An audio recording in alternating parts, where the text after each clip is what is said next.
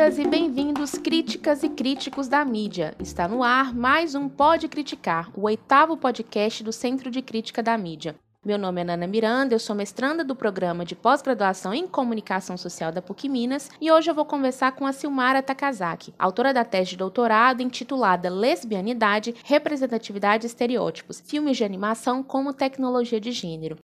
Em sua pesquisa, ela trata dos filmes de animação pensando o cinema não apenas como um produto midiático que reflete a sociedade, mas como uma tecnologia que constrói subjetividades.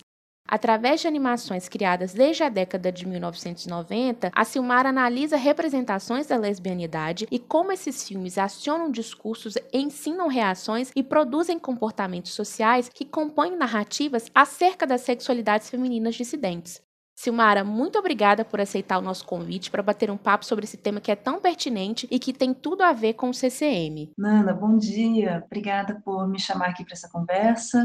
Bom, a minha formação sempre foi entre artes e design, assim, um pouquinho de cada coisa. Desde o ensino médio, que era integrado ao técnico em desenho industrial, depois na graduação na Belas Artes, depois algumas pós em arte, depois eu voltei a fazer um mestrado em design, mas foi só no doutorado mesmo que eu pensei em ter um olhar mais voltado para o gênero, para as sexualidades. Então, eu estou pronto para conversar, eu fiquei bem feliz com o teu convite, então pode perguntar. Bem, eu acho que para começar, você pode falar um pouquinho da relação com seu objeto de pesquisa, o que te chamou a atenção nos filmes de animação e o que pautou a sua escolha pelo tema. Olha, a minha relação com o objeto da minha pesquisa é que eu sou professora de animação nos cursos de design da Universidade Tecnológica Federal do Paraná, que fica aqui em Curitiba. Eu dou aula de fotografia e de animação, mas por ter um discurso, eu acho que bastante feminista, muitos alunos me procuravam para orientar a TCC ou outro trabalho de design que tinha alguma perspectiva de gênero ou sobre mulheres, ou mesmo estudos LGBT. E eu achei que precisava aprofundar minha pesquisa nessa área, para poder orientar melhor minhas alunas. Assim, o tema já estava quase definido quando eu pensei no projeto de doutorado, que de início era só sobre animação e gênero. Depois de alguns meses de doutorado, resolvi fechar no tema das lésbicas nos filmes de animação para ter um corpo de pesquisa um pouquinho mais direcionado. Na sua pesquisa, você faz um panorama sobre a área da animação no Brasil e no mundo a partir de uma perspectiva de gênero. Como a presença das mulheres aparece na história da animação? Bom, as mulheres sempre estiveram na, na animação, sabe? Na história da animação do Brasil e do mundo. Nós somos maioria como estudantes em cursos de graduação em animação e também nós somos maioria como trabalhadoras nas produtoras de filmes de animação. No Brasil, a gente tem mulheres incríveis fazendo animações maravilhosas desde o início da história da animação aqui, sabe? No entanto, nós mulheres somos minoria nos cargos de direção, nos cargos de liderança. A maioria dos donos de produtoras são homens, homens cis, diretores homens, roteiristas homens, e são os homens que têm reconhecimento e acabam levando os créditos, sabe? Isso também se reflete nos personagens e nas narrativas que são criadas. É muito diferente uma personagem feminina que foi criada por um homem de uma que foi criada por uma mulher. Lésbica, então, nem se fala, a diferença é gritante. Ao mapear as personagens dos desenhos animados, você categorizou alguns perfis em tipos de representação, como as corajosas, confusas, discretas e poderosas se relacionam com os estereótipos e com a representatividade. Eu categorizei essas personagens lésbicas da animação a partir daquilo que foi encontrado, sabe? Essas categorias que, que estão na tese, as corajosas, confusas, discretas e poderosas, são só o nome do grupinho de personagens que foram mapeados. Eu não quis dizer, por exemplo, que existem lésbicas que são lésbicas só porque são confusas, é, de forma nenhuma, tá? Mas eu quis dizer que várias personagens foram retratadas, infelizmente, desta forma. E justamente essas personagens não foram criadas por diretoras lésbicas. As pioneiras, por isso que eu chamei elas de, de corajosas, porque elas surgiram quando ainda era um tabu muito grande falar sobre o amor entre mulheres. As discretas estão nos desenhos que, por medo de perder a audiência, estratégia da produtora, por inúmeros motivos, elas quase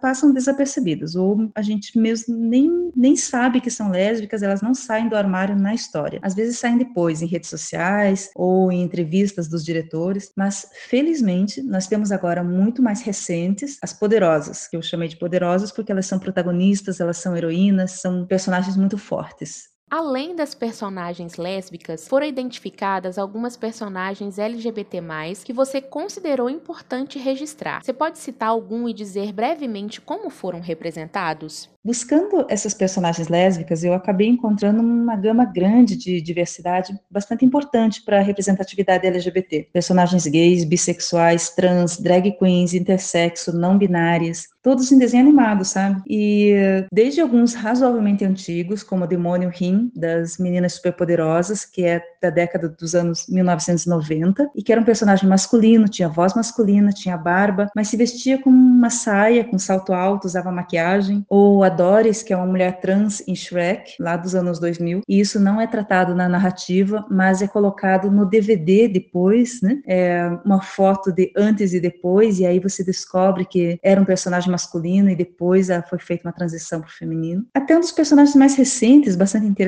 que é o Double Trouble, que é um personagem não binário e que usa pronomes neutros na nova versão do desenho da She-Ra, é, da temporada de 2020. Cada dia acabam surgindo outros novos personagens LGBT que eu já podia fazer outra tese. Ao mesmo tempo em que você percebeu estereótipos negativos e piadas nos filmes de animação, também observou recentes protagonismos, lugares de fala e estratégias de resistência. Na sua opinião, qual o desafio atual no que diz respeito às representações das identidades queer nas animações? Bom, na minha percepção, as ausências estão conectadas, sabe? Se não tem mulheres dirigindo animações, não tem uma boa representação feminina nesse desenho animado. O mesmo acontece com LGBTs, com lésbicas, com pessoas negras, por exemplo. Uma boa representatividade diversa nos personagens no cinema parte da representatividade fora das telas, se nós estamos em cargos de liderança. A estratégia é uma luta feminista inclusiva, uma luta forte, interseccional, anticapacitista, antiespecista contra todo tipo de opressão, porque as opressões também estão conectadas. Então, o desafio agora, eu diria, que é não perder o foco, não perder a esperança e seguir lutando juntas. Eu acho acho que é isso. Silmar, eu agradeço novamente a sua disponibilidade e parabenizo o seu trabalho. Inclusive, vou aproveitar para indicar um livro de um outro tema, mas que é tão importante quanto, em que a Silmara é co-organizadora, chamado Não Monogamia LGBT+,